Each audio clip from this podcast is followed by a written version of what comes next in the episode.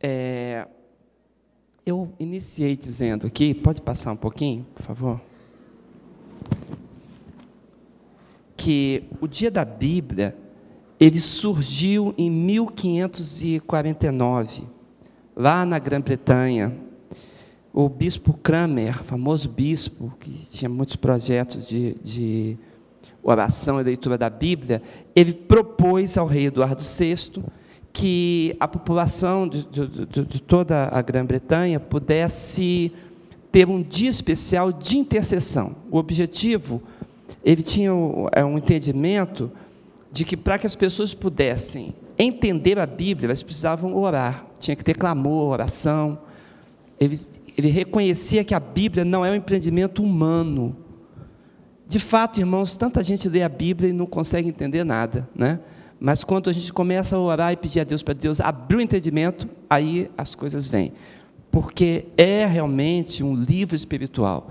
Quem fala através da Bíblia é o próprio Deus, é o Espírito Santo que realiza essa obra para nos dar iluminação daquilo que Deus revelou e inspirou aos, seus, seus escritores.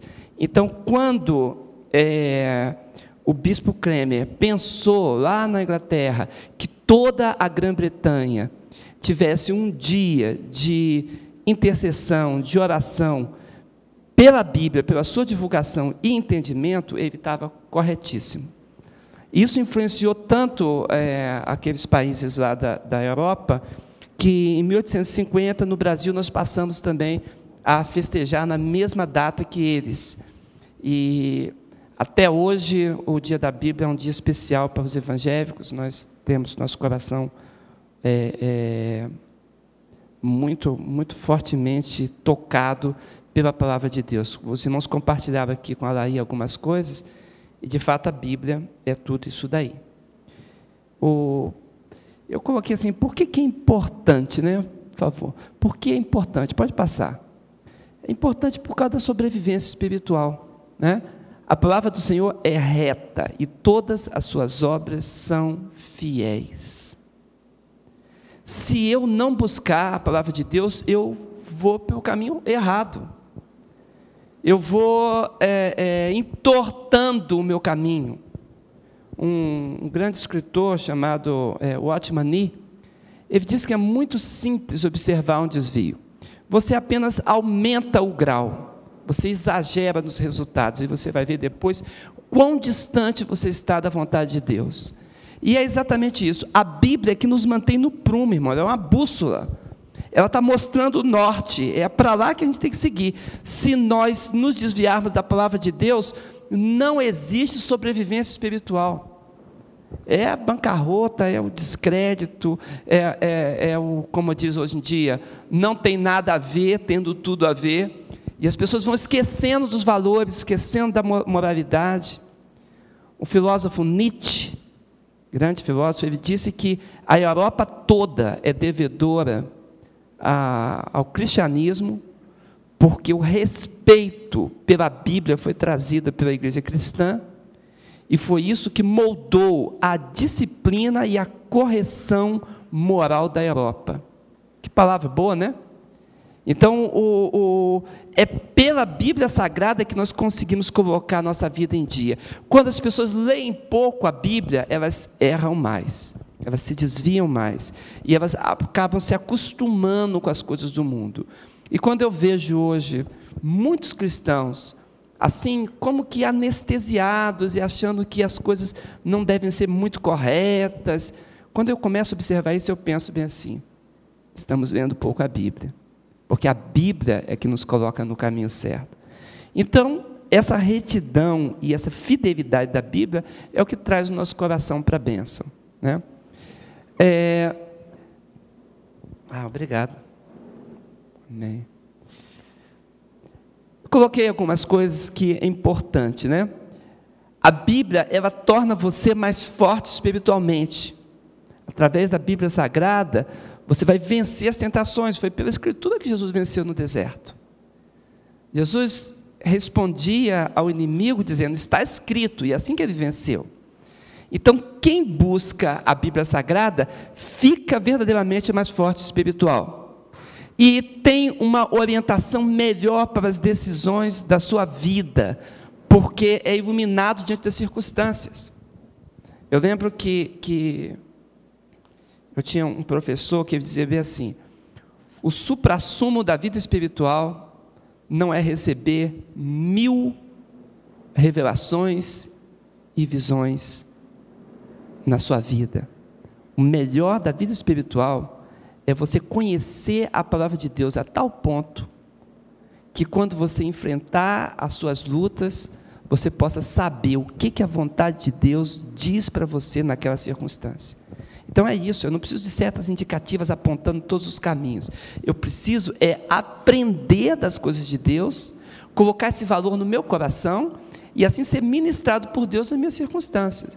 Quando faltar alguma dessas coisas, tiver dificuldade, aí o Senhor tem os seus métodos, suas, sua capacidade de nos trazer palavras é, é, imediatas, mas nós temos a Bíblia para termos essa orientação, e é ela que nos capacita para fazermos outros discípulos, irmãos, não existe outro jeito. O testemunho da fé só tem autoridade de quem conhece a palavra, pastor. Quem não conhece a palavra não tem autoridade, fala, fala, não tem autoridade. É incrível como pessoas falam, parece que está tudo certinho, mas não sai autoridade, a palavra dele não é eficaz no coração que está faltando aí? Então nós precisamos deixar que a Bíblia nos trate, nos dê autoridade, nos fortaleça e nos conduza para a vitória na nossa vida pela vontade de Deus. É isso que buscamos. É, eu de vez em quando sou perguntado sobre isso. De onde veio a Bíblia? Como a Bíblia chegou a nós? E esse é o motivo dessa palavra de hoje, né? Como a Bíblia chegou a nós. E nós vamos procurar é, acompanhar isso um pouquinho. Pode seguir. Primeiramente, é, a gente tem que entender que a Bíblia não é uma produção humana. Ela não foi produzida por homem algum. Ninguém teve a ideia brilhante, ah, vamos escrever um livro e esse livro vai mudar a humanidade toda. Não. A Bíblia, ela é um projeto de Deus, foi Deus que fez a Bíblia. E por isso que eu digo que tem duas respostas quando pergunta quem escreveu a Bíblia. A primeira resposta é Deus, Ele é o Senhor. Ele é um inspirador. A mente por trás de tudo, construindo argumentos, pensamentos e, e, e historicidade, é exatamente a mente de Deus. Observa, por favor.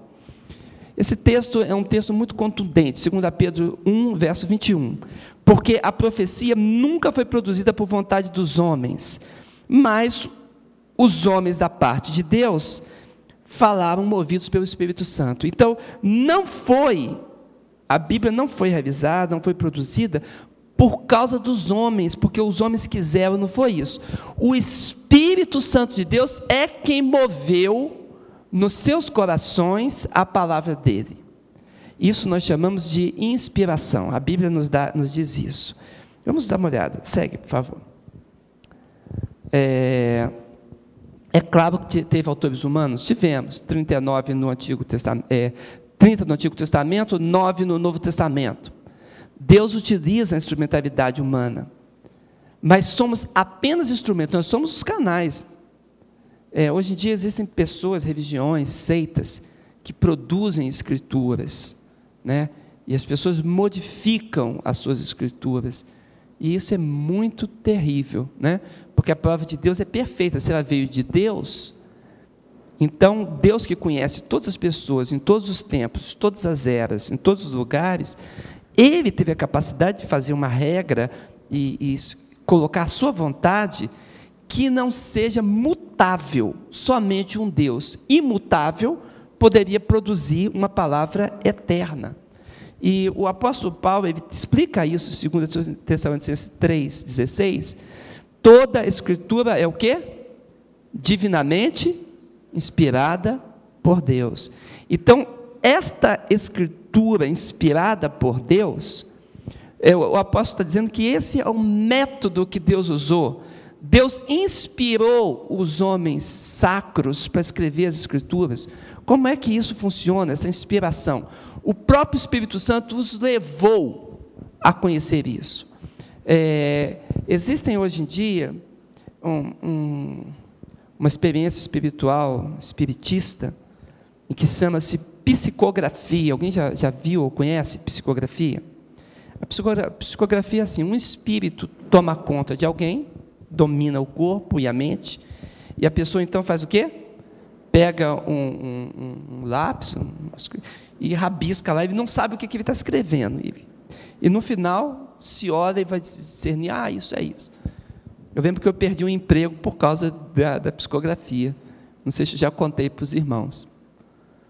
Eu trabalhava num, num, num serviço e a minha chefe era, era espírita e trabalhava na comunhão espírita aqui. E ela trazia para o trabalho as, as mensagens psicografadas e pedia para eu digitar.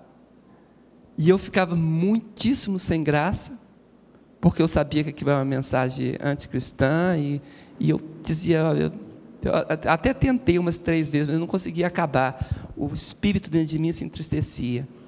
E ela falou: bem, se você não fizer o que eu mando, eu vou contratar quem faça. E eu falei: bem, então escolha um bom currículo. Né? E tive que deixar aquele emprego porque aquilo não, não, não dava. Né? Como diz os adolescentes, não rola. Né? Não consegui cumprir aquilo. Né? Mas existem pessoas que pensam que a Bíblia foi produzida assim. De jeito nenhum. O Espírito Santo não tomou posse da pessoa, pegou o braço dele e. Uh, e fez... Não, não. Aconteceu uma parceria de Deus com o homem. O Espírito Santo traz sim a sua influência divina, traz a sua influência benfazeja, desperta a, a, tanto a criatividade quanto a lembrança daquelas experiências que aquele, aquela pessoa sacra, o escritor sacro, é, teve, e fazendo lembrar e conduzindo então esse processo, gerenciando esse processo, ele vai então é, fazer com que a escritura seja produzida sem mescla de erro. Mas cada escritor tem o seu estilo. O estilo do escritor está colocado ali. O estilo de Isaías, que é um profeta de muita cultura, está bem impresso nos seus escritos. Quem gosta do hebraico vê ali a época de ouro do hebraico um estilo bonito, palavras bem formuladas, frases é, é, é, longas, com, com, com toda é, a parte que o, hebraico não costuma usar de, de orações subordinadas. O, o, o, Isaías tem tudo isso, é a coisa mais linda. Né? Então, essa é a cultura dele, foi utilizada naquela produção.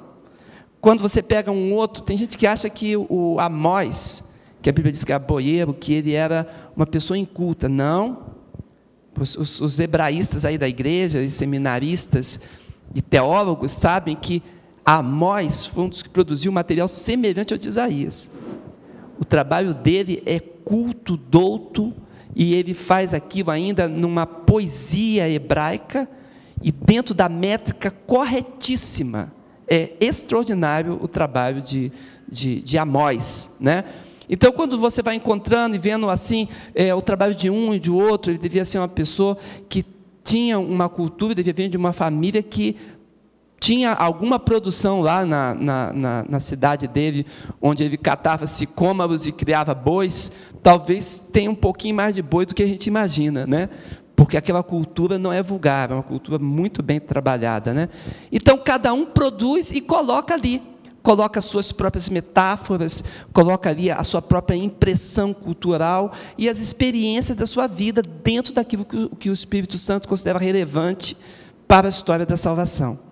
Então, a, a, o método de Deus utilizado para a produção da Escritura chama-se inspiração. Por favor. E eu posso dizer então que Deus é o verdadeiro autor da Bíblia, não existe outro autor. É a mente de Deus. É por isso que as pessoas estão aí alguns séculos buscando contradição na Bíblia e buscando é, desfazer da Bíblia, até hoje ninguém conseguiu. E teve pessoas, irmãos, que fizeram, vamos dizer assim, um bom trabalho destrutivo, né? Contra a Bíblia. E a Bíblia está aí até hoje, mais viva do que nunca. Vocês conhecem, talvez, alguns conheçam o exemplo de Voltaire, né? que lutou contra a Bíblia Sagrada com todas as suas forças, e quando ele morre, qual é a declaração dele no seu leito de morte? Nazareno, tu me venceste. Né? Ele não conseguiu retirar a mensagem cristã da humanidade, porque é o poder de Deus que controla isso. Aliás, a gráfica de Voltaire, né, que produzia literatura anticristã, seus folhetos de ateísmo e tudo mais, depois, uns 40, 50 anos depois de sua morte, foi comprada pela Sociedade Bíblica Britânica e produziu mais de um milhão de Bíblias. Parece assim uma, um humor celestial, né? Aquela gráfica que foi feita para enquanto o cristianismo depois se tornou divulgadora da palavra de Deus. Bem, tudo isso mostra que o entendimento da revelação é algo divino, não é uma coisa humana. É, pode passar. Quando tratamos sobre Bíblia, irmãos, de forma douta. Amém, obrigado. Amém. Quando tratamos a Bíblia de uma forma douta, e tratando com o cuidado que ela merece, nós precisamos olhar a questão dos manuscritos, não podemos nos eximir da questão dos manuscritos, é uma questão muito importante.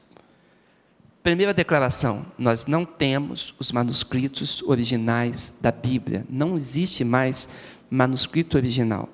O que nós temos são as cópias desses manuscritos.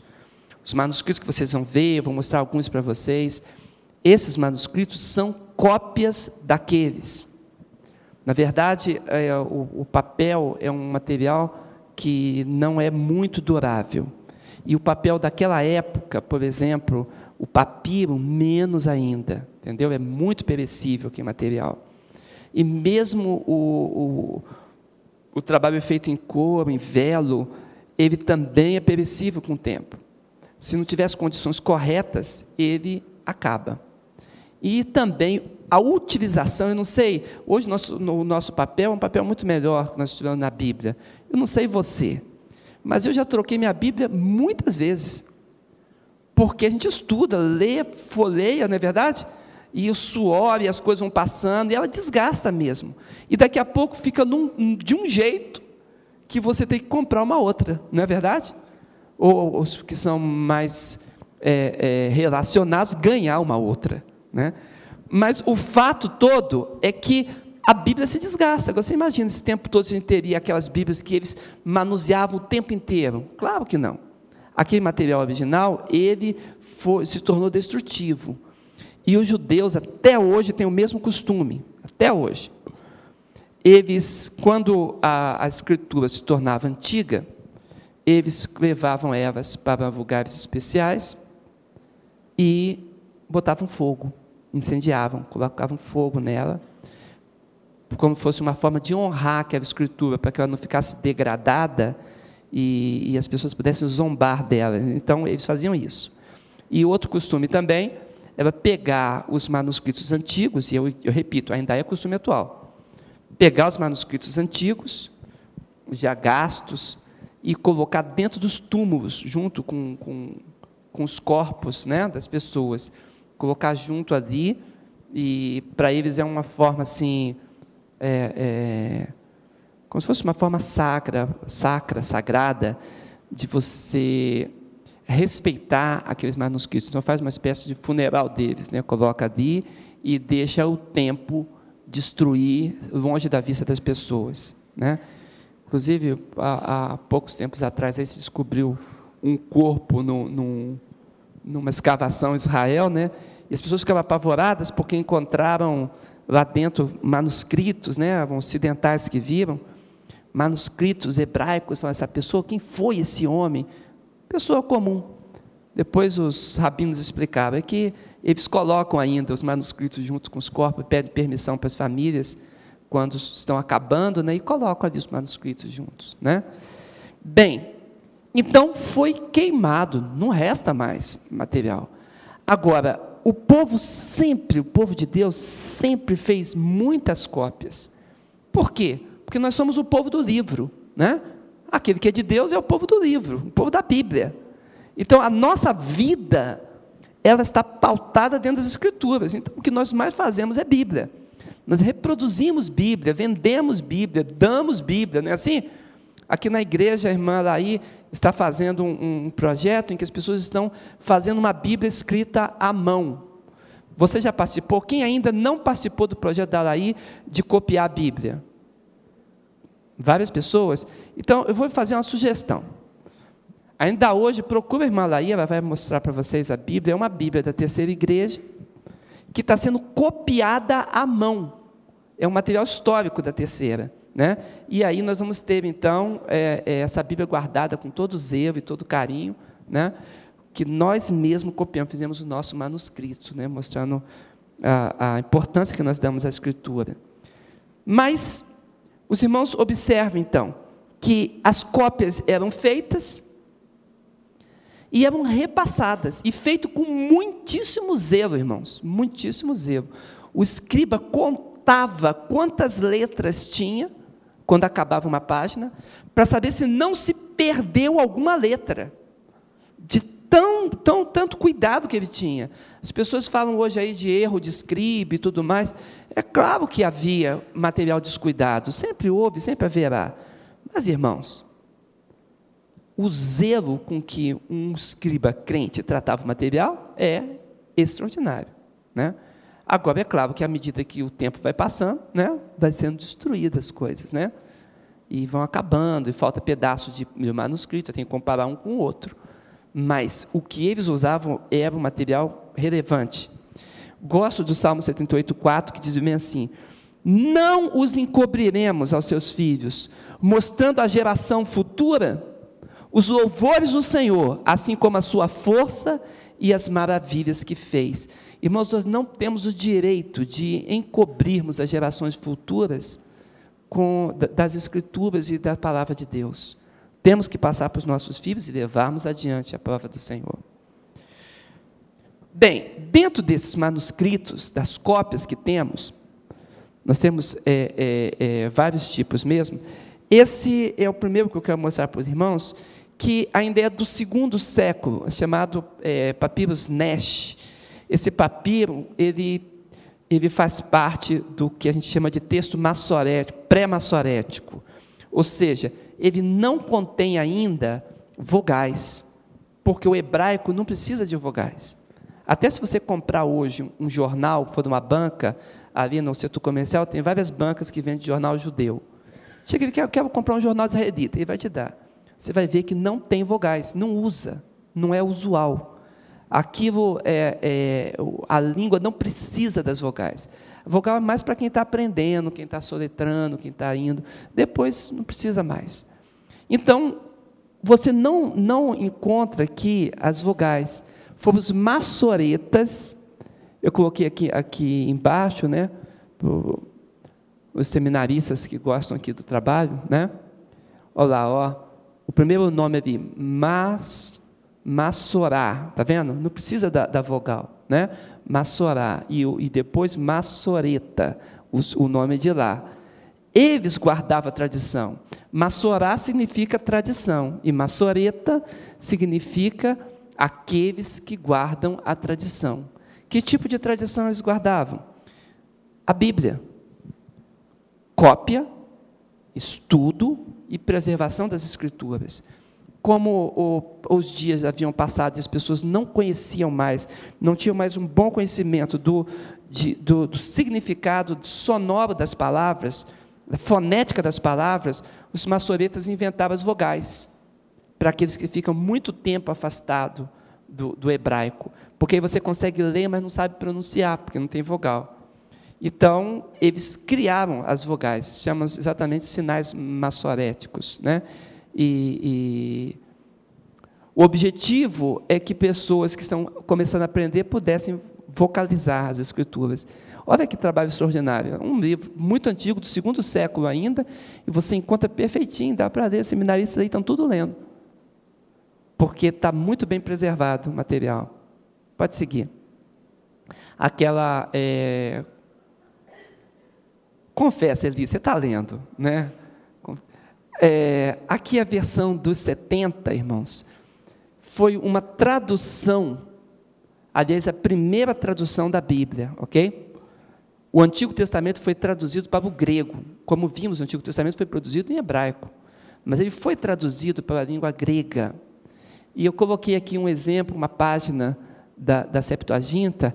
Eu tenho uma Septuaginta que eu estudo e eu deixei na exposição lá, é uma azulzinha. Depois vocês podem abrir e olhar. É o Antigo Testamento em grego. E essa Septuaginta, ela foi feita entre os séculos 4 e 2 antes de Cristo, né? E foi um, um trabalho pedido por Ptolomeu II, né? Para compor a grande biblioteca de Alexandria. E ele queria também fazer uma média com os judeus que cresceram, prosperaram em Alexandria do Egito e eram ricos comerciantes. E os, os judeus já não sabiam mais falar o hebraico, porque estavam vivendo num país estrangeiro falando grego o tempo todo. E foi por isso que foi traduzido, então, o livro sagrado do Antigo Testamento para aqueles judeus. Essa Septuaginta é o principal material que os discípulos de Jesus tinham na época em que Jesus viveu, na época apostólica. Eles usavam mais a Septuaginta do que os rolos, porque os rolos de hebraico é, ficavam na, em algumas sinagogas importantes, não em todas, nas mais importantes, que tinham é, capital para investir e ter aquele material preciosíssimo entre eles. E os outros tinham a tradução para o grego, que é a língua falada desde a conquista de Alexandre e a expansão do Império Grego. Então é por isso que nós encontramos essa tradução perfeitinha do grego aí. Pode seguir. Mas no século IV, essa Septuaginta, ela foi traduzida para o latim. Chama-se Vulgata Latina. A Vulgata, ela, ela foi traduzida porque o Papa Damaso, também chamado de Damásio, ele não, não apenas solicitou, ele exigiu do, do Jerônimo, chamado São Jerônimo hoje, que ele traduzisse para o latim. Porque quando, é, nos primeiros séculos, o grego estava muito bem difundido no império. Todo mundo falava grego com facilidade. Paulo, quando escreveu a escritura aos romanos, para os cristãos de Roma, cuja língua era o latim, ele escreveu em grego. E Paulo também era cidadão romano, ele poderia ter escrito em latim. Mas ele alcançava muito mais pessoas escrevendo em grego do que escrevendo em latim para a nação cuja língua era o latim o, o, a Roma completamente é, é, cosmopolita, gente de todo o império, muito mais fácil comunicar através do grego. Então foi assim que, que o grego se tornou muito forte naquela época. Mas quando nós já entramos agora no quarto século, a situação histórica é outra. E agora o latim está muito mais difundido no império, né? inclusive com, com modificações da, da, da, grafia, novos sinais, as coisas começaram a acontecer. E o Papa, então, pediu que, que Jerônimo fizesse isso, só que ele ficou sem graça. Ele escreve no prólogo dele que estava tendo dificuldade em colocar naquela língua se todos estavam acostumados na outra. Mas ele realmente realiza essa obra e a, a a Septuaginta, não, a Vulgata Latina se torna o padrão para o mundo católico. Foi influenciar, influência por toda a Idade Média, né? Só que só quem sabia latim na Idade Média depois, né, que de todos os países é que se beneficiavam disso e eram poucos. Mas naquela época do quarto e quinto século houve bastante utilização dela, né? Ah, consegui fazer uma coisa que eu nunca tinha feito o celular tocar no púlpito com o Jonas gravando. Essa é boa. E aí, Jonas? O... Olha só, irmãos. Aqui, o trabalho de Jerônimo, quero só que vocês prestem bem atenção. No trabalho de Jerônimo, ele pega, então, a Bíblia foi escrita no Antigo Testamento em hebraico, traduzida na Septuaginta para o grego. Ele pega o grego e traduz para o latim. E usa nessa tradução é, o material hebraico que ele tinha também, e ele une, então, faz uma tradução é, é, é com apoio e utiliza um, um, manuscrito também muito conhecido que é a Vetus Latina. Também tem várias é, é, adequações dela, várias pessoas estão corrigindo até o século IV a Vetus Latina, e ele utiliza essa, essa escritura também para compor o seu material. Conclusão, a, a, fez um, um trabalho muito bom numa linguagem popular e o latim foi difundido bastante no mundo através dessa escritura. Ok? Vamos voltar um pouco mais. Segue. O Novo Testamento, nós apresentamos o Antigo, né? o Novo Testamento, ele foi todo escrito em grego. Durante uma época é, um pouco mais antiga dos nossos seminários, aí final do, do século XIX, início do século XX, até 1930, eu não sei se chegou até 40, alguns acreditavam que alguns livros da Bíblia tinham sido produzidos em aramaico e depois traduzidas para o, o hebraico. Porque houve pai da igreja, como Papias, que disse que o, o, o Evangelho de Mateus foi traduzido é, do aramaico para o grego. E, na realidade, é, isso não aconteceu. Inclusive, quem estudou em seminários algum tempo atrás pensava também que o livro de Hebreus, a carta de Hebreus, tinha sido escrita também em aramaico. Mas quando é, a gente estuda o grego, eu gosto do grego, e tem gente aqui que gosta também, quando você estuda o grego, você percebe que o grego tem uma estrutura. Você fazer uma tradução, essa, essa estrutura da outra língua passa para cá. Mas quando você pensa em grego, então é, é, diferente, é muito diferente. Nós vamos mostrar aqui na, na algum material você vai entender. O grego tem os seus próprios maneirismos. Então não existe a menor possibilidade em que o livro é, de Mateus e de Hebreus tenha sido escrito em uma outra língua e depois traduzida para o grego. Não, ele já foi pensado em grego e realizado em grego. As provas são cabais e contundentes. Então, hoje, não existe mais erudito que pense assim. Já houve época que pensava. Quem fez seminário, por exemplo, na década de 30, 40, 50, e não buscou é, é, é, continuar lendo a respeito do aspecto crítico, às vezes ainda traz essa ideia. Eu, às vezes, escuto pessoas falando em rádio, TV, e eu falo, ô oh, Jesus, tem muito mais pesquisa, e o grego está muito mais difundido agora. Então, esse trabalho aqui, o papiro P52, P de papiro, é o pedaço de Bíblia do Novo Testamento mais antigo que existe. Esse papiro mudou algumas centenas de livros sobre a Bíblia, só esse pedacinho de papel que é mais ou menos desse tamanho. Ele conseguiu mudar tudo, porque eruditos no século XIX diziam que as escrituras não haviam sido escritas naquela época de primeiro e segundo século. Eles pensavam em quarto, quinto e sexto século, ou seja, que não tinha sido produzida pelos discípulos, pelos apóstolos. E quando se descobriu lá é, é, é, no Egito esse pequeno papiro, junto com outros mais que estão na, na, na coleção de, de, de Highlands, quando, é, é, em Manchester, quando se descobriu isso daí, todo mundo teve que jogar fora os livros. Porque ficou muito claro que havia escrita, estilo apurado e já cópia das escrituras do Novo Testamento no Egito. Não só na Palestina, no Egito, difundido. Então mostrou-se que todo aquele pensamento antigo que queria dar descrédito à Bíblia, tudo aquilo caiu por terra, por causa desse pedacinho de papel aí. Os irmãos estão entendendo? Então, é, é, nós já encontramos esses papiros. Eu vou mostrar alguns bem rapidamente para os irmãos.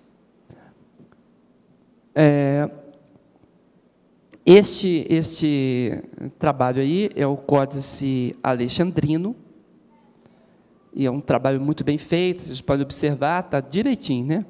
Normalmente, os manuscritos são tudo quebrado e suado. Códice Alexandrino bonitinho, aquele monte de página e tal. Talvez por isso Westcott e Hort escolheram utilizar o Códice Alexandrino. Né? Mas, observe os irmãos, a escrita uncial, tudo em letra maiúscula no grego, coladinho para economizar os espaços do, do, do material, e apresentando aí com, com muita clareza o Novo Testamento. Então, o, o, nós encontramos esse tipo de material com muita liberdade. Olha um outro material. Esse é um, um palimpsesto, né? eu chamo de, de reescrito, é chamado Efraim Reescriptus. Né? É um palimpsesto. O que, que significa um palimpsesto? Um material não de, de, de, de papiro, mas de velo, de couro, que foi raspado, eles tiraram o que é Bíblia, rasparam a tinta e escreveram por cima outro trabalho. No caso, o trabalho de Efraim, entendeu? Então, por isso se chama Efraim reescrito. Ele apagou a Bíblia e escreveu os seus próprios escritos por cima, entendeu? Poéticos e filosóficos. Então, é, depois, foi um trabalho de Tinchdorf, um grande erudito, que encontrou esse material, percebeu que havia escritura escrito por baixo, já bem apagadinho, e ele então, usando um processo químico e luminoso, conseguiu revelar o que estava embaixo. É por isso que está assim, sobreposto, estão vendo? Mas é, entre uma e outra você vê os unciais, as letras gregas, ó, por exemplo, na coluna do meio, assim a mais clara, você percebe claramente a escritura de Bíblia. E o que está em cima mais forte é o trabalho do Efraim. Aliás, um trabalho terrível, né? apagar a Bíblia. E você vê, queria destruir as escrituras e colocar uma outra coisa por cima. E nós conseguimos recuperar. Outro documento, esse é o famoso códice sinaítico. Né? Esse nome códice significa caderno, ok? Encadernado. É porque eu tenho dois tipos de material. Ou eu tenho o rolo, ou eu tenho o caderno. Quem inventou a encadernação, não sei se todos sabem, fomos cristãos. Na época do cristianismo, os cristãos inventavam o caderno exatamente para ficar mais fácil de utilizar a Bíblia, que é um livro que se utiliza muito. Então, eles dividiam em páginas, costuravam o, o, o couro e podiam passar a página, em vez de ficar procurando e tentando achar onde estava. Compreende? Então, esse nome que se deu a esse trabalho encadernado é códice, ao contrário do rolo. A palavra rolo significa aquilo que é enrolado. Entendeu? Eu tinha um amigo que a gente tinha um apelido de rolo. Ele sempre achou que era porque ele era gordinho, mas não era. Entendeu? Porque ele era realmente bem enrolado. Esse códice sinaítico, Tinchdorf recuperou, ele ia ser queimado ele é chamado Sinaítico porque é um mosteiro católico que fica ali no sopé do, do Monte Sinai. Então, aquele mosteiro tinha bastante cópias de manuscritos e eles já iam queimar esses, esses manuscritos, jogar eles fora. Mas observa que eles estão em perfeito estado. Porque eles só queimavam o material muito deteriorado. Né? Mas aqui, eles iam queimar tudo isso. A estava passando lá, patrocinado pelo Kizar, e, e, o Kizar deu dinheiro para que ele comprasse manuscritos que encontrasse. Ele encontrou, porque passou a noite lá, um dos, do, do, dos, dos padres disseram para ele que iam queimar o material, se ele interessava por algum, ele olhou, se interessou, aquele padre vendeu para ele, quando ele viu tudo, ele falou, mas aqui tem muito mais. E viu coisa em perfeito estado. Aí quando ele quis comprar, aí ah, o padre viu o, o valor que tinha para ele, não vendeu, levou ao chefe do mosteiro, e o chefe do mosteiro pediu alguns milhares de dinheiro para que ele pudesse comprar, ele teve que falar com o Kizar, o Kizar patrocinou então com o seu tesouro real, né? e assim pôde comprar esse, esse trabalho chamado Códice Sinaítico. É, a identificação, irmãos, desse trabalho é uma identificação cuidadosa. Essa ilustração aqui é uma ilustração tranquila, utilizada durante é, a época da Idade Média. O que, que era o escritório de, um, de, de, alguém que copiava os manuscritos? Ele tem os manuscritos, em cima os livros, os códices, ele vai copiando. É mais ou menos essa cena mesmo que ocorria. E ele passava, assim, então, adiante as informações. Fazemos isso ainda hoje? Claro. Continuam sendo encontrados manuscritos e nós estamos, então, recuperando esse manuscrito. Eu vou mostrar para vocês um exemplo. Este exemplo, eu esqueci que texto é esse. É, você tem aquele pontinho de laser? Podia me emprestar? Esse material foi separado porque tem uma seita, esse do meio? Ah, joia. Tem uma seita que, que é, fala contra o nome de Jesus. Não sei se vocês conhecem, uma testemunha de Yehoshua. Alguém conhece? Isso, esse material foi preparado para mostrar a eles, a, a alguns líderes deles, que é, estão elaborando erro. Né? O nome de Jesus está dentro das escrituras e, e dentro do, dos, dos, manuscritos, como esse, manuscrito antigo ainda, escrito também uncial. Então, aqui observa, eu tenho um texto do manuscrito, ok? Copiado aqui. A, o, o, o erudito hoje, ele identifica quais são os versículos, está vendo? o capítulo 8, 54, deve ser de João, 58, 59, aqui um pedaço do 9, né? capítulo 3, então ele tem aqui algumas coisas. Aí, esse material que está aqui, ele é transcrito dessa forma aqui, tá vendo? Exatamente, quando está mesmo, mesmo esteja rasgado, da mesma forma ele é transcrito, tá vendo? Acompanhando o contorno direitinho, então se realiza a reprodução. Onde o texto eu não sei se todos sabem que eles destacavam, é um costume antigo, destacar o nome de Deus e o nome de Jesus. Então, essas bolinhas, esses quadradinhos aqui, é um destaque para o nome de Jesus, está vendo? Eles fazem um destaque. Então, aqui está, chama Omina Sacra, é o nome que é utilizado. Então, o mesmo destaque é colocado, é colocado aqui, e agora esse texto, ele vai passar, então, é, é, para comparação de manuscrito e ser colocado aqui, do lado de cá. E aí nós temos o trabalho. O, o eu não sei onde que está, mas é, ali está escrito bem assim, ó, demônios, demônio tendes. Abraão, ah, Abraão morreu e os profetas. E tu dizes, se alguém a palavra minha guardar, não, não provará da morte para o sempre. Aí, é, então, é, o que, que, o que, que a pessoa faz? Ela identifica aqui, passa para cá e coloca agora digitado, está vendo? Coloca digitado. E quando isso acontece no grego, aí vai passar para a próxima página em português, comparando com os outros manuscritos. Esse é o trabalho do erudito hoje. Entendeu?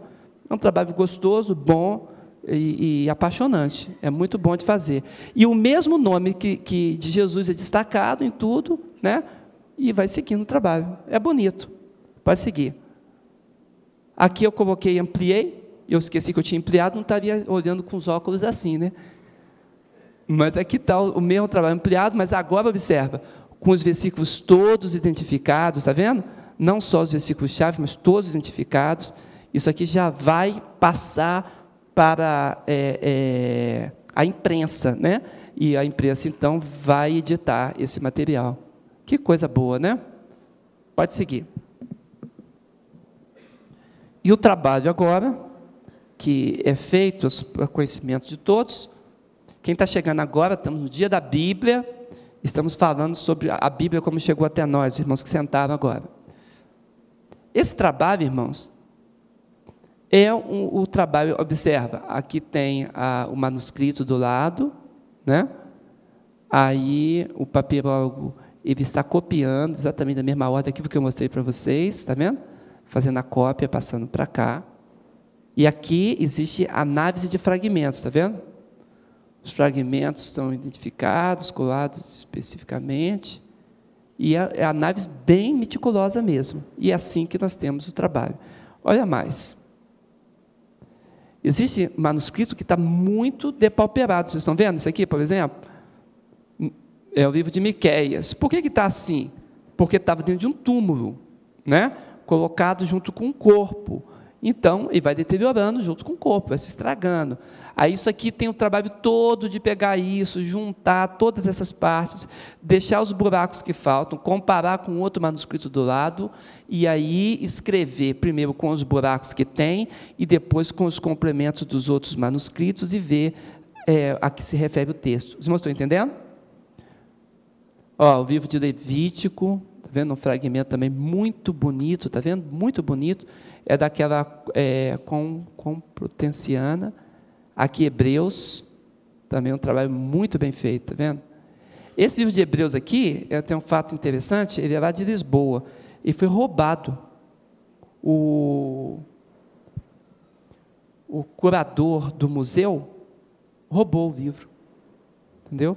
Aí depois eles descobriram e tudo, e ele teve que devolver, foi um escândalo lá em Portugal.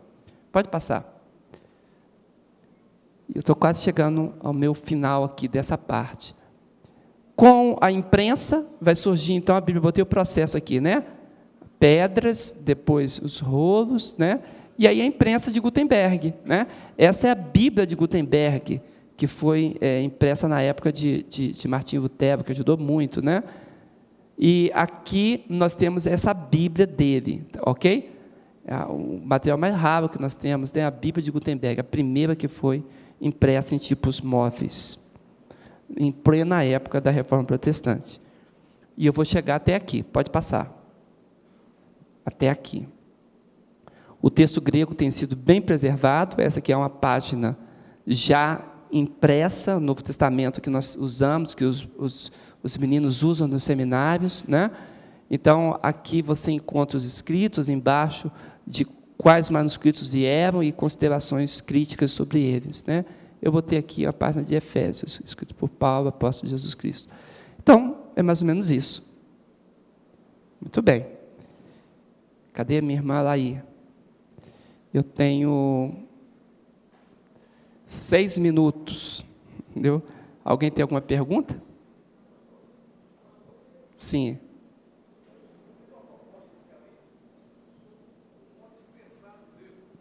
Oi? Sim.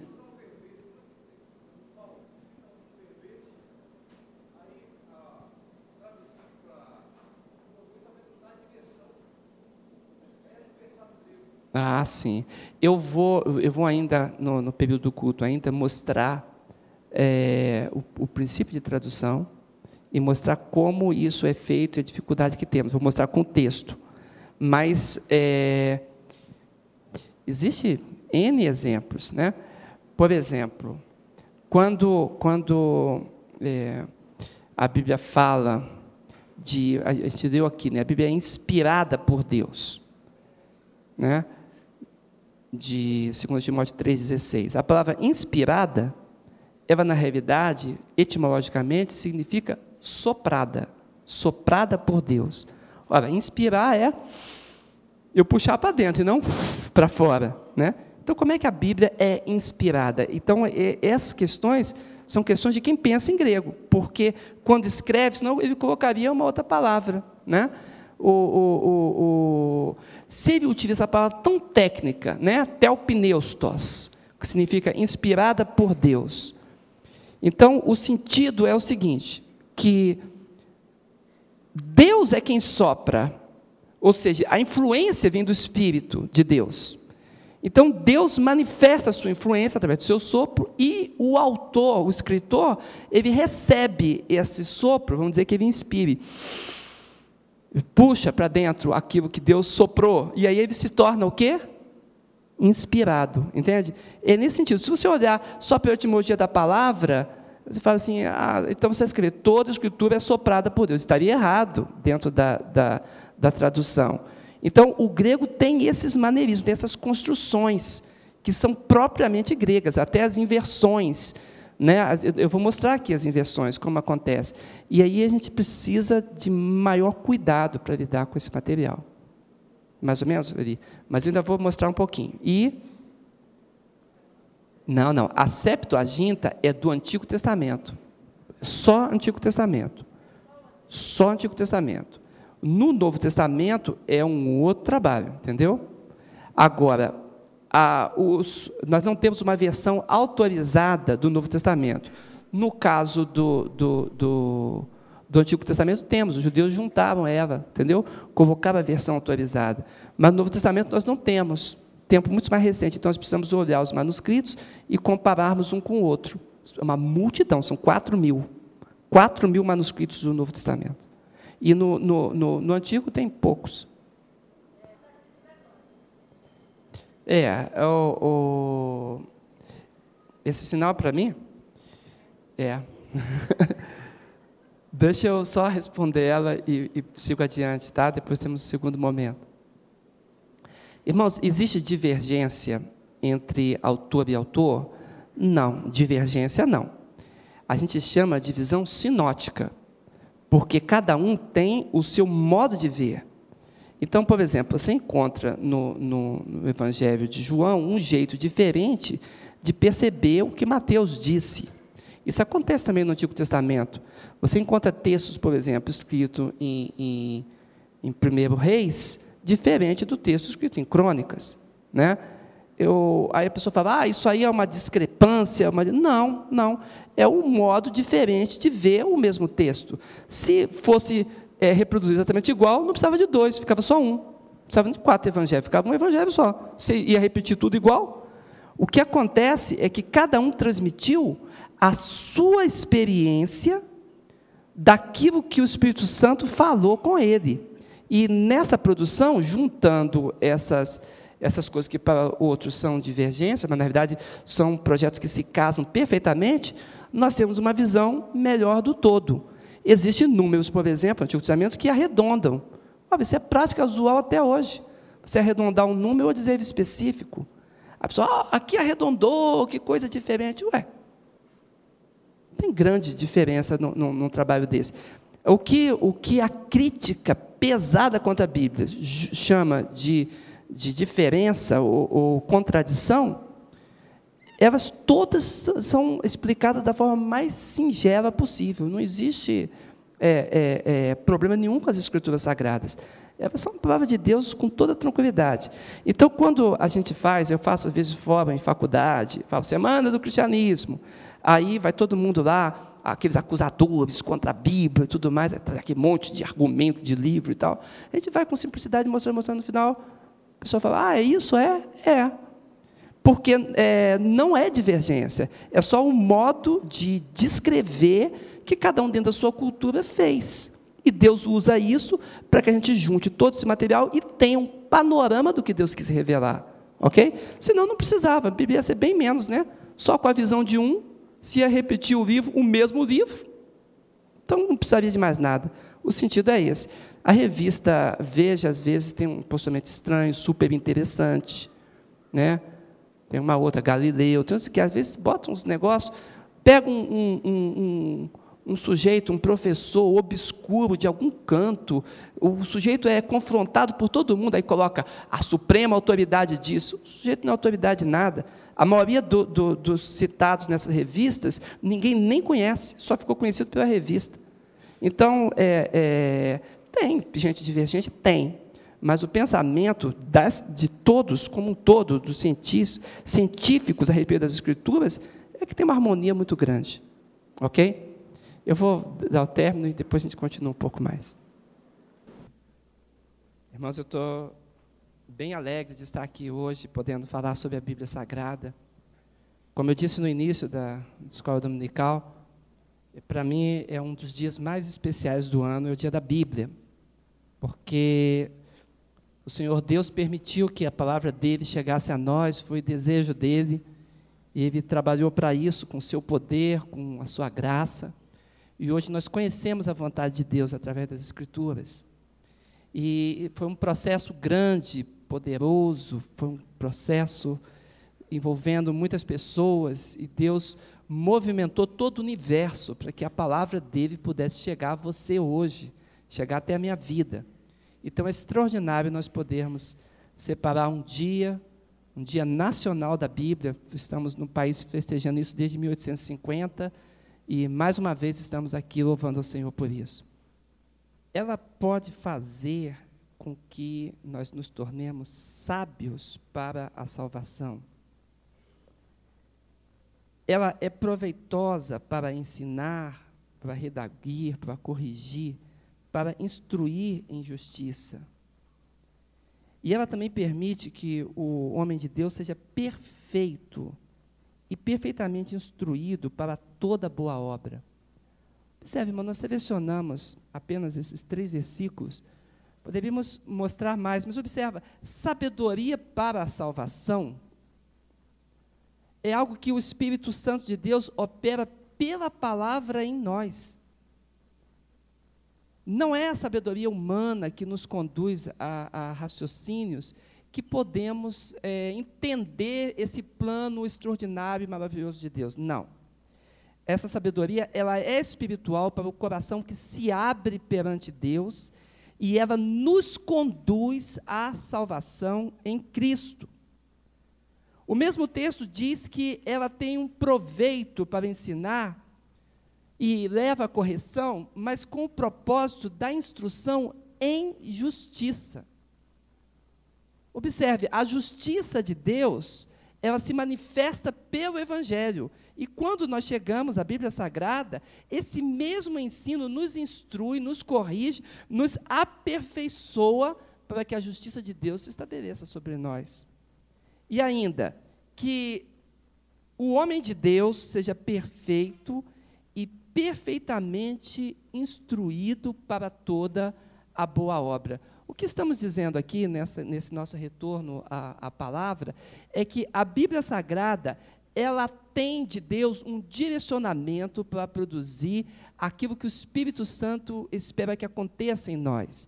É nesse sentido que a Bíblia diz que Deus mesmo é quem vela pela sua palavra para a cumprir. Ela não volta vazia. Ela realiza o que apraz a Deus. Por isso que todo esse processo aconteceu. Vamos seguir. Romanos 15, 4 diz assim: Porquanto tudo que dantes foi escrito para nosso ensino foi escrito, para que pela consolação, desculpa, para que pela constância e pela consolação proveniente das Escrituras tenhamos esperança. Então Deus utiliza tudo que foi escrito de forma que nós tenhamos uma esperança. Uma esperança de quê?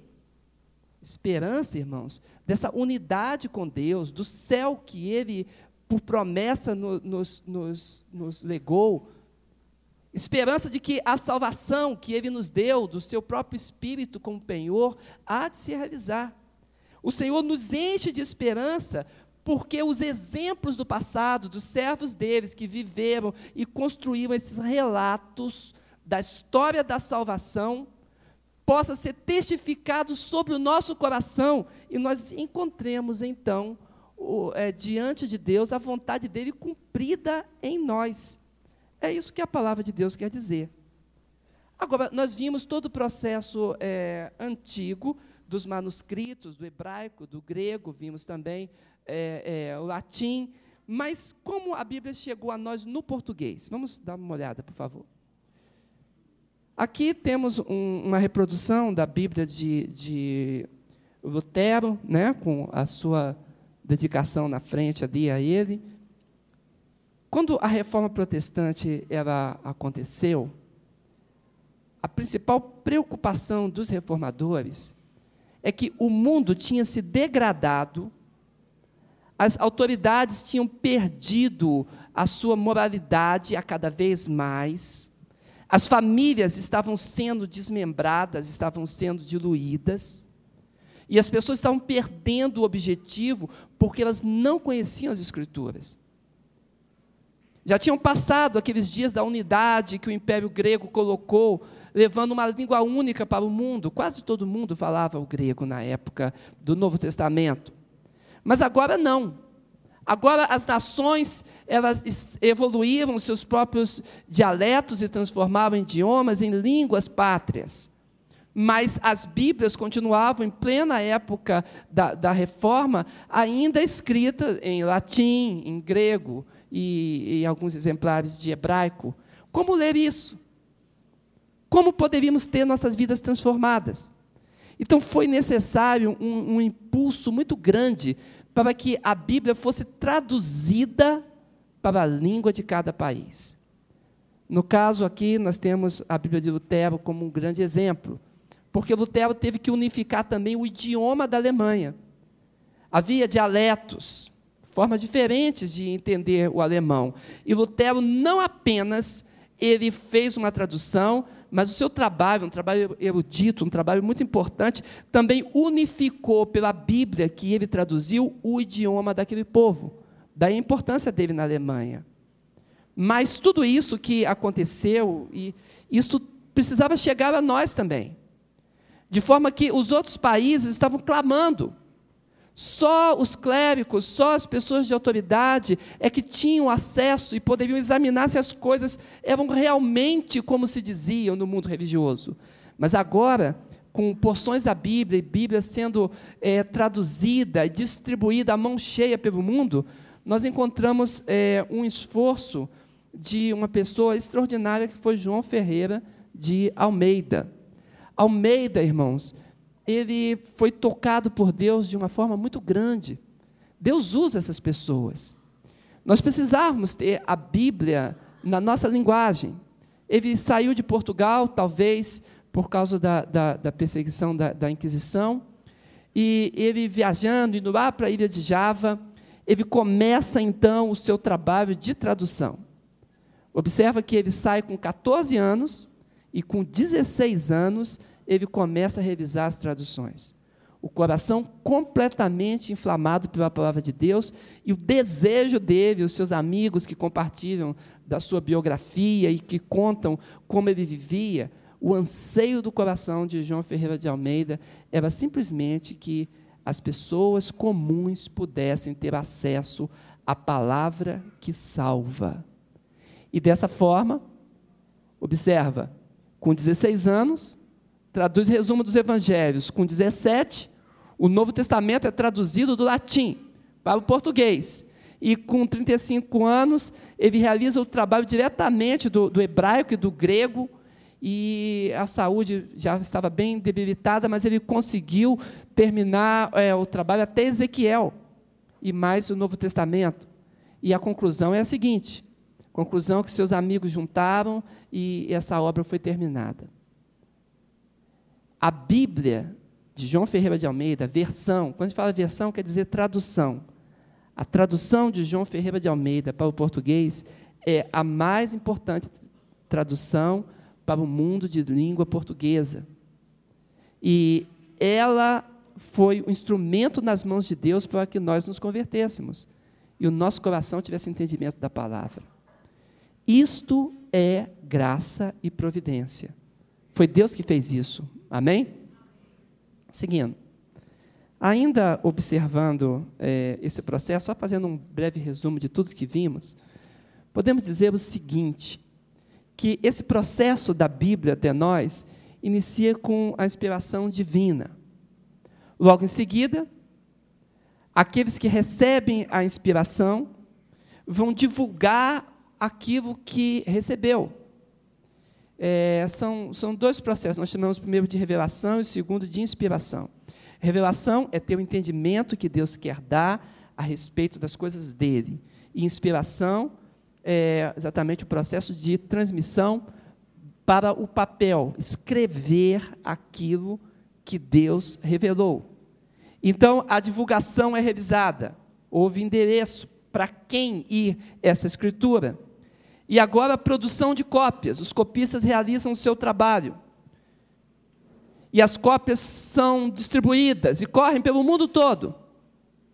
Mas esse material ele vai se desgastando e é necessário então que se faça um estudo do material. Nós vimos sobre os fragmentos e é isso que acontece.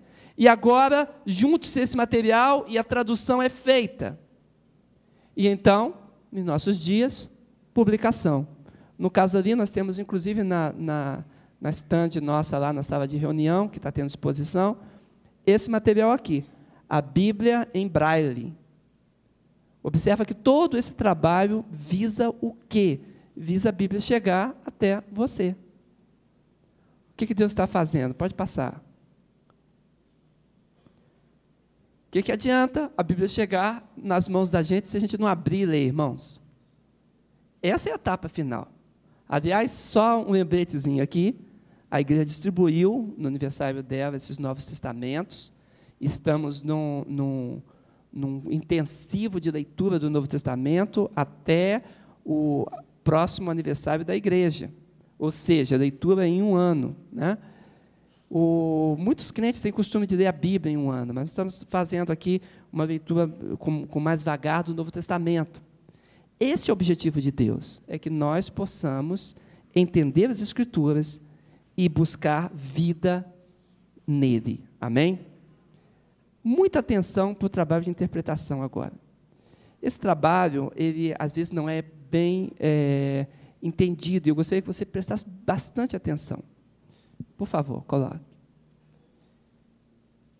É claro que quando a gente abre a Bíblia e vamos estudá-la, a gente vai entender gramaticalmente o que a Bíblia diz.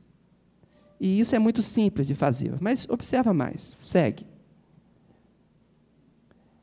Existem palavras que precisam ter um entendimento, palavras isoladas, porque algumas palavras são técnicas dentro das Escrituras. Eu estou mostrando a partir do, do, do hebraico, por exemplo, como a partir de uma raiz que significa cobrir e cobrir o pecado, nós encontramos então as palavras derivadas: resgate, redenção, expiação e propiciatório. Tudo a partir da mesma raiz de cobrir. Quando estudamos isso e compreendemos de onde vem o significado, podemos entender a expressão teológica cobertura do sangue de Jesus. Quando nós entendemos que a própria redenção vem de uma raiz hebraica que quer dizer cobrir, passar por cima, e vamos entender a tampa da arca, o propiciatório, que cobria a glória de Deus e manifestava dali é, é, o cuidado do Senhor para o seu povo quando começamos a compreender que esta mesma cobertura, a cobertura da redenção, também tem a mesma raiz pela palavra resgate, vem aí em nós então essa iluminação pelo Espírito Santo, que esse resgate da expiação, da cobertura, da tampa da arca, do propiciatório, tem o mesmo sentido do que a salvação se manifesta quando o sangue de Jesus Cristo é derramado. Observa que estamos trazendo aqui que o entendimento das Escrituras é algo que o Espírito Santo trabalhou com muita sabedoria para que nós hoje pudéssemos compreender a doutrina bíblica. Eu vou seguir um pouquinho mais, um passo a mais, por favor. É, é comum os alunos de, de seminário, estudantes, é, também revisarem a sua paráfrase, porque você realiza a leitura da, da, Bíblia, você faz a análise gramatical dela, você separa as palavras técnicas, palavras isoladas, consulta os manuais bíblicos os, e você constrói, então, o entendimento do que o texto quer dizer. Mas observa que esta palavra precisa ser trazida em linguagem simples, fácil em linguagem que, que seja de acesso na evangelização e no ensino. Eu estou dando um exemplo aqui já pronto para aqueles que desejarem. Por exemplo, a Bíblia viva, ela é, vendida aí, vamos dizer assim, nas boas casas do ramo, né? Ela já contém uma paráfrase. O que é uma paráfrase? É um entendimento das Escrituras. Não é a mesma coisa de Bíblia. Bíblia é a palavra de Deus como referencial que vai abrir o nosso entendimento a respeito de tudo que Deus quer dizer com a dimensão da manifestação da Sua palavra. A paráfrase é um entendimento apenas, um apenas, podemos ter vários. Uma Bíblia com paráfrase traz um entendimento. Mas o que Deus quer é que cada cristão, cada pessoa de Deus, abra o seu coração para entender as Escrituras e procurar repeti-la a outros com as suas próprias palavras. Os irmãos entendem? É necessário, irmãos, não apenas saber a Bíblia de cor, mas explicá-la com as nossas próprias palavras. Chegarmos a uma paráfrase daquilo que o texto bíblico quer dizer. Quando eu falo com os meus filhos e conto a eles a respeito da Bíblia, primeiro eu leio a Bíblia, e eles têm o um referencial, a palavra de Deus, a dimensão da manifestação de Deus em Sua palavra para os seus corações. Em seguida, eu começo a explanar aquele texto e dizer para eles a significação daquele texto. E começo a colocar nas palavras de forma que eles possam entender, nas palavras simples. E eles mesmos buscam os seus exemplos. E com isso nós construímos junto esse entendimento. Mas quando eu ler de novo o mesmo texto bíblico, já que eu não estou lendo a paráfrase, mas eu estou lendo a Bíblia, eu leio de novo, então nós vamos construir uma nova paráfrase. Nós vamos um novo entendimento, cada vez mais aprofundado, a respeito das coisas de Deus. Porque a Bíblia é fonte inesgotável. Você pode ir lendo, lendo o mesmo texto bíblico. Eu estava escutando lá na África, nesses dias que estive lá, de um senhor que estava com uma página da Bíblia, uma página só, de um lado e do outro. E ele não tinha recursos para comprar a Bíblia dele. Então ele ficou com aquela página, estudando com a sua família, uma família bastante numerosa, durante alguns anos, a mesma página da Bíblia. E cada vez mais instrução e bênção de Deus para o coração dele porque a palavra é inesgotável. Amém? Agora você tem na sua mão, você tem na sua casa, diante dos seus olhos, todo esse tesouro de Deus. O que que isso vai produzir em você?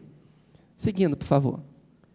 Produção é, interlinear. Eu, eu quero explicar aqui, bem rapidamente, o que o Eli tinha perguntado antes, eu falei que ia responder agora. Quando nós estamos alinhando os textos, estamos compreendendo, dizendo que o, a língua grega, que foi a pergunta dele, o Novo Testamento foi escrito em grego. Alguém disse que talvez eu tivesse dito em hebraico. Por favor, irmãos, o Antigo Testamento, deixa eu até corrigir. O Antigo Testamento foi escrito em hebraico. O Novo Testamento, escrito originalmente em grego.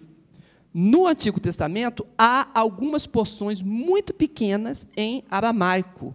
Aramaico é a língua do Arã, a região que vai desde a, da, do sul da Babilônia, pegando ali é, toda a Arábia Petra, Pétrea e chegando até pertinho do Egito. Toda aquela região é a região do Arã. E falam o quê? Aramaico. Essa era a língua. Essa língua teve influência muito grande entre os judeus. De forma que, na época de Jesus Cristo, eles falavam o aramaico na Palestina. A influência foi muito grande. Agora, observa o seguinte: é, pouquíssimas porções mais é, é, decretos reais de, de, reis babilônios, pouca coisa foi escrita em aramaico na Bíblia. No Novo Testamento, eu tenho essa construção. Eu estou vendo literalmente, botei literalmente, todo porquê, o que, coisas mais está fazendo, odeia a luz. Mas isso precisa ser harmonizado, de acordo com o entendimento do nosso, da, da, da nossa mentalidade.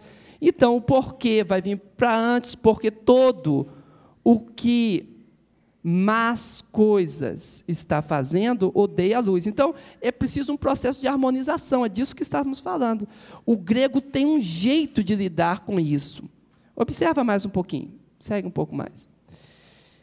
Às vezes é possível fazer uma interpretação literal, tranquilo, porque às vezes segue exatamente na linha certa. Eu sou a porta das ovelhas, está vendo? Certinho.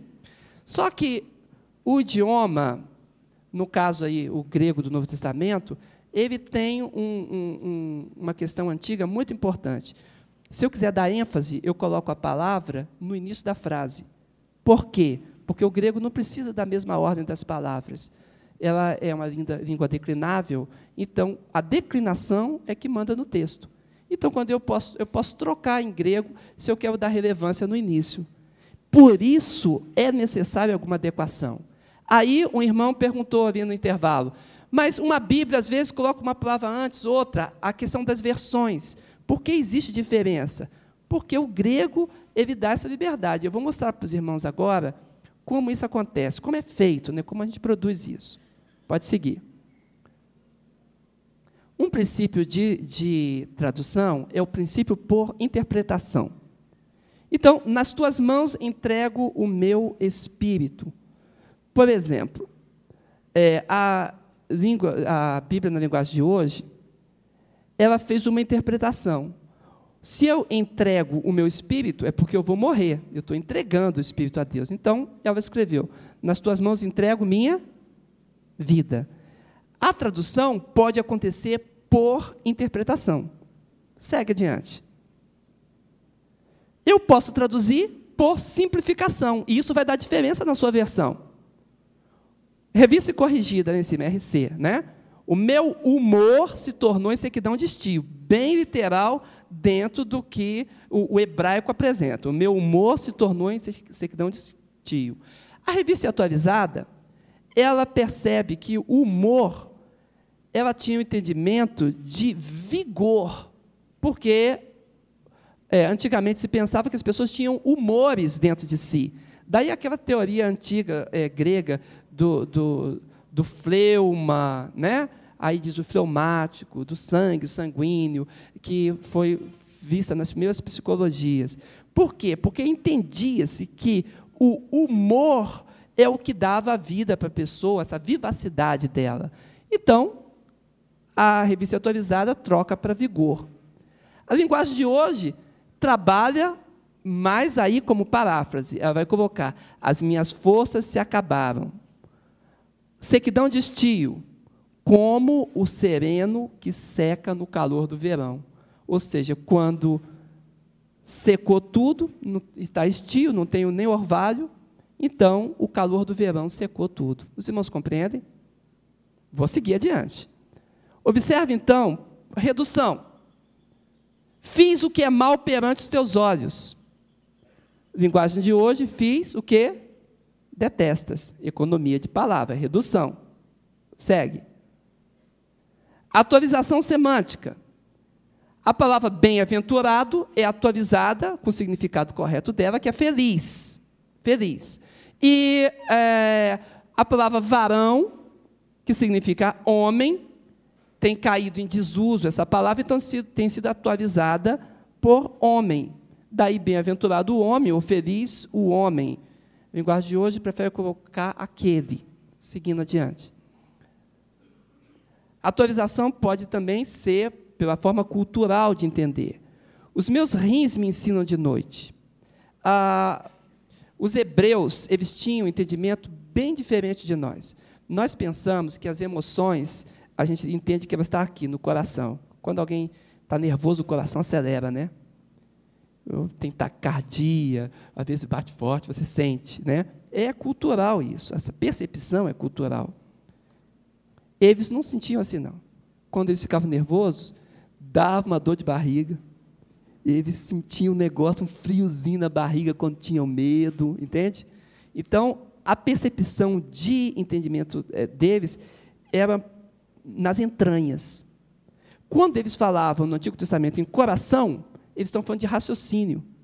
Porque para eles, o coração tinha a ver com o raciocínio. Eu guardar as palavras de Deus no meu coração, eu raciocinar sobre ela, meditar mesmo sobre ela. Esconder a palavra no meu coração para não pecar é exercitar o máximo para entender e para decorar aquelas palavras. Esse é o sentido do Antigo Testamento, mentalidade hebraica. No Novo Testamento, a mentalidade já é grega, é uma modificação muito grande. Os gregos pensavam que a sede do pensamento está na cabeça, no cérebro, e as emoções estão no coração, então modificou. O apóstolo Paulo falando, às vezes, ainda lembrando do tempo judeu dele, ele fala assim: entranháveis de misericórdias e afetos, os afetos das entranhas, né? Esse é o sentido. Então, às vezes, isso é culturalmente atualizado. Os rins, as entranhas, pode significar consciência ou pode significar a emoção. E em algumas versões isso é atualizado. Por favor. Metáforas correspondentes. Provérbios diz que a mulher que procede vergonhosamente é como podridão nos ossos do seu marido. E essa podridão nos ossos tem sido, por algumas versões, atualizada como câncer nos ossos, quando o osso apodrece. Uma metáfora também forte, aliás, bem forte, né? E contundente. Seguindo. Bem, terminando então essa consideração, eu preciso então pensar o seguinte: verificar a parte doutrinária da passagem, ensinos, exortações, promessas, fazer todos esses destaques, né? E verificar o que, que o autor, de fato, queria dizer. Se eu sei o que o autor quer dizer, eu vou contextualizar e aplicar essa palavra agora nos nossos dias. Eu convido você a abrir, por favor, é, Hebreus capítulo 4, por favor. Hebreus 4. Pode, pode terminar aí.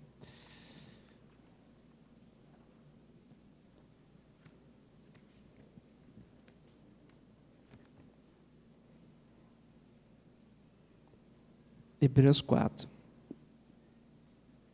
Estamos já chegando ao final. É, apenas o verso 12 e o verso 13 de Hebreus 4.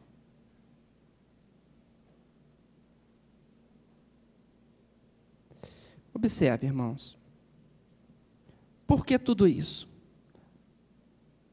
Porque Deus permitiu que todo esse processo acontecesse para a Bíblia chegar até nós hoje. Porque, Hebreus 4, verso 12 e 13. Porque a palavra de Deus é viva e eficaz e mais penetrante do que qualquer espada de dois gumes. Penetra a divisão da alma e do espírito e das juntas e medulas. É apta para discernir os pensamentos e intenções do coração. E não há criatura alguma encoberta diante dele. Antes, todas as coisas estão nuas e patentes aos olhos daquele com quem temos de tratar.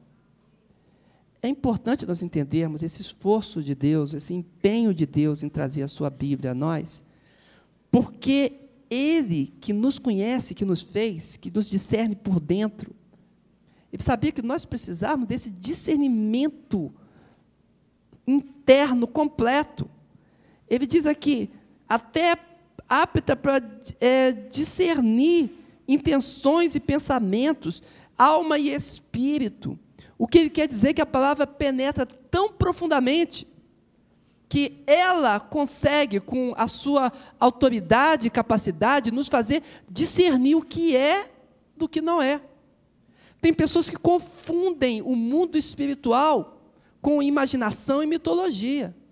E é por isso que tem tantas seitas no mundo. Então, Deus se esforçou para que a palavra chegasse em nós, porque quando a palavra entra, então aquilo que é material do que é espiritual é visivelmente discernido. Quando a palavra de Deus entra em mim, tanto a intenção do meu coração, ele diz aqui, a intenção do coração, quanto os pensamentos, eles também são discernidos de um lado do outro. Eu sei o que é pensamento meu e o que é do outro quando eu estou influenciado pela sociedade ou por um mau conselho, e aquilo que eu quero realmente em mim. Por isso que Deus moveu todo esse conjunto, essa conjuntura histórica para fazer a Bíblia chegar até nós. Eu estava outro dia dando um, um, uma aula e alguém falou bem assim, mas é, o Espírito Santo ele nos modifica a ponto de nos despersonalizar. Eu achei engraçado, nunca tinha pensado nisso, mas tem gente que tem medo de ler a Bíblia e ficar despersonalizado. Não, irmão, de jeito nenhum. Esse discernimento da palavra, ele vai separar trevas de luz. Pensa o seguinte: eu pego sal, por exemplo, e vou colocar no alimento. Vamos dizer que seja o peixe. Eu coloco sal no peixe a função de colocar o sal no peixe é realçar o sabor do peixe. Tem gente que acha que é salgar, né? E bota bastante, mas é só realçar. Então, aquele peixe, o sabor dele é realçado. Se eu coloco numa salada, aquele saborzinho é realçado. Assim que acontece. O Espírito Santo, ele vem pela palavra e realça o nosso verdadeiro sabor. As coisas que não são nossas, que o mundo colocou em nós, introjetou que nós não passamos nem sequer por crítica, mas estamos agindo, fazendo, envolvidos nessa máquina do mundo, quando a palavra de Deus vem nos lavar, vem nos purificar, vem discernir em nós, nós passamos a perceber. E passamos a deixar de lado essas coisas que não convêm, e buscarmos então aquilo que o nosso coração anseia. E o que, que o nosso coração anseia? O salmista disse: A minha alma tem sede de quem? É isso, irmãos, tem sede de Deus. Do Deus o quê? Vivo. Não de uma imagem, não de, um, de uma imaginação, não de, de, de uma concepção, não é isso, não. Nós temos sede de Deus, e quando a palavra entra em nós, ela trabalha dessa forma. E nós passamos então a buscar e sermos mais o que deveríamos ser. Então somos restaurados em Deus. Todo esse mover que estamos falando que Deus fez e permitiu que a Bíblia chegasse a nós, tem o objetivo da nossa salvação e tem o objetivo do entendimento da vontade de Deus e de sermos melhores pessoas, conforme Deus planejou, pro, é, é, é, propôs que nós fôssemos. Amém? A pergunta só é, a pergunta final é: agora, você e eu queremos ser essas melhores pessoas? Essa é a pergunta que tem que ser respondida. Porque se nós não respondermos, a Bíblia perde seu objetivo. A palavra de Deus exige resposta, não é opcional. Inclusive, se alguém fala assim, não vou responder, já está respondendo, está respondendo não.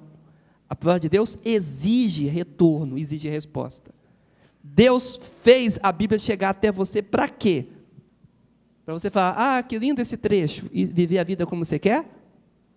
Ou é para você buscar ser purificado pela palavra e apresentar-se a Deus agora, liberto em Cristo Jesus para a redenção da sua alma? E é por isso que, para encerrar agora esse momento, eu gostaria de saber se existem pessoas aqui que estão presentes nesse momento que querem essa libertação pela palavra de Deus, que querem tomar uma decisão diante de Deus e fazer assim: Senhor, eu escolho hoje, antes eu não estava, mas agora eu estou escolhendo colocar a Bíblia Sagrada na minha vida para a salvação da minha alma. Essa é a palavra. Você quer isso de Deus? Se você quer, nós vamos orar por você. Quem são as pessoas que ainda não tomaram uma decisão por Cristo? Não tomaram uma decisão pela Bíblia? Talvez você tenha em casa, mas você não está pautando a sua vida por ela, e você hoje decide, no dia da Bíblia, você decide tomar uma decisão por Deus, de viver pela palavra de Deus e ser depurado pela virtude de Deus e de Jesus Cristo que está nela. Simplesmente nesse momento, fique em pé juntamente comigo. Fique em pé, eu quero orar e quero impor minhas mãos sobre você, então eu quero discerni-lo também. Fique em pé, em nome de Jesus todas essas pessoas que querem que a palavra de Deus venha agora ser primeiro na sua vida. Feche os teus olhos, todos orando, porque o momento espiritual é o momento de Deus. Você quer receber agora a palavra de Deus para a libertação da sua vida, para a transformação do seu ser. Todo esse processo de Deus de conservar a palavra dos manuscritos, de trazê-la até você, de traduzi-la, interpretá-la, discerni-la. Tudo isso tem um objetivo. Você quer receber esse objetivo de Deus? Em nome de Jesus, onde você está aí? Simplesmente fique em pé, amém. Mais alguém? Pode ficar. Em nome de Jesus. O tempo corre e o poder de Deus se manifesta agora. É o momento do milagre de Deus, amém. No nome de Jesus. O Senhor está movendo você. Ele está movendo meu coração. Eu estou aqui impactado pela palavra de Deus. É o dia do Senhor, amém. Quantos mais? Fique em pé agora, é o momento do Senhor da tua vida. É o milagre de Deus no teu coração. Não perca essa bênção, amém. Quantos mais? Pelo nome de Jesus Cristo. Amém, Jesus Cristo, amém. Opera, Senhor amado. Opera a tua mão forte sobre nós e realiza o que é teu. Nós vamos orar. Todos com os olhos fechados. Senhor Deus, eis-nos aqui, Senhor, diante da tua face. Nos levantamos, estamos em pé na tua presença, porque queremos receber agora, Senhor, o milagre desta aliança contigo, Senhor. Estamos aliançados com Deus do céu. A Bíblia em primeiro lugar em nossa vida. A mensagem, a palavra de Deus poderosa que é viva, vivificando o nosso coração e nossas ações. É na autoridade no poder de Jesus que firmamos assim. E a tua vivificação acontecerá. Pelo nome de Jesus. Amém e amém. Deus seja louvado. Poder sentar.